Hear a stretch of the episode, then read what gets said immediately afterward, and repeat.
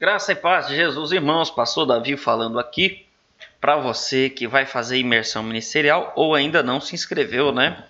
E hoje nós vamos falar sobre ministério. O que é o ministério?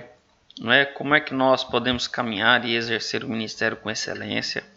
Lembrando que esses podcasts são apenas prévias né, de ambientação dos assuntos que nós vamos falar agora, dia 22, na nossa imersão né, ministerial que vai acontecer ali na comunidade Casa de Paz, dia 22 de agosto, a partir das 17 horas até as 22. Se você ainda não fez a sua inscrição, você pode me procurar através do Facebook ou do Instagram e também através do WhatsApp da Escola de Princípios, que é o 18 98825 5185. O valor da inscrição é apenas 50 reais e você vai ter aí 5 é, horas de ministrações, vamos ter ali um coffee break e vamos é, receber ferramentas poderosas de Deus para exercer o ministério. Ok? Vamos lá, eu quero ler um texto contigo. Eu quero ler um texto contigo que está no livro de Atos, capítulo 8, versículo 18 até o 21. Atos 8, 18 a 21. Vendo Simão que o Espírito era dado com a imposição das mãos dos apóstolos, ofereceu-lhes dinheiro e disse: Deem-me também este poder para que a pessoa sobre quem eu puser as mãos receba o Espírito Santo. Pedro respondeu: Pereça com você o seu dinheiro. Você pensa que pode comprar o dom de Deus com dinheiro? Você não tem parte nem direito algum neste ministério, porque o seu coração não é reto diante de Deus. Olha que interessante. A primeira coisa que nós precisamos entender é que a palavra ministério ela significa serviço aquilo que fazemos para Deus de forma dedicada, é o serviço que nós somos chamados, também é o propósito para qual Deus nos criou, né? Então, é, nós devemos, a nossa vida deve ser um ministério, uma prestação de serviço diante do propósito de Deus. Olha o que Paulo diz, capítulo 8, verso 28 é, da sua carta aos Romanos porque todas as coisas cooperam para o bem daqueles que chamam, amam a Deus, daqueles que são chamados segundo o seu propósito.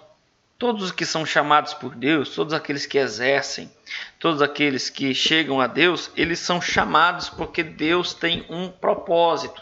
Este propósito eu posso dizer que é o ministério, o serviço, a função, aquilo que você vai exercer para Deus, para o seu reino, para abençoar as pessoas.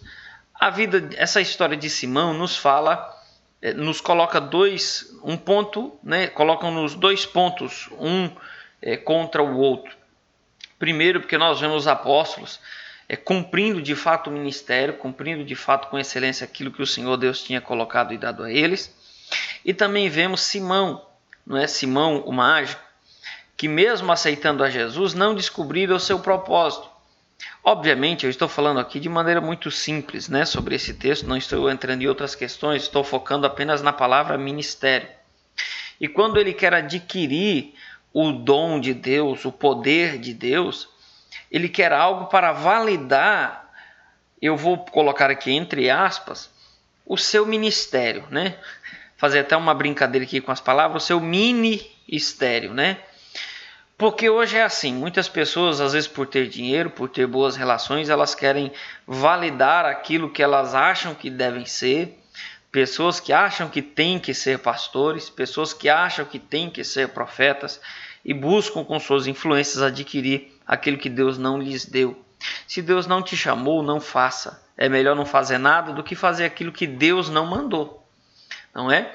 E então é, os apóstolos ali e aí Pedro, né, responde: olha, não é com dinheiro que se adquire o dom de Deus. Você não tem parte nesse ministério.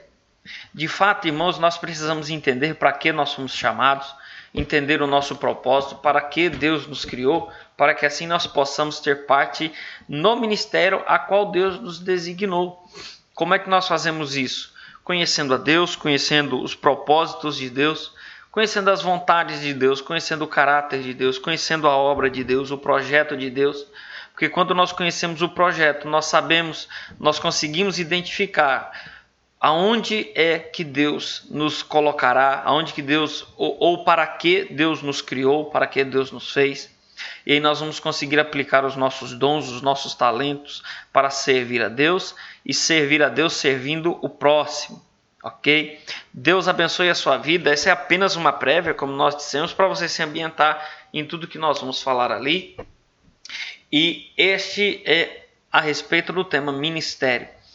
E nós vamos falar sobre muitas coisas, como descobrir, né? Nós já falamos, nós vamos relembrar lá como descobrir, como fluir no ministério, e eu tenho certeza, vai ser poderoso que você aumente as suas expectativas para o que Deus pode fazer por meio da sua vida. Entenda, Deus te criou para um propósito, para um ministério.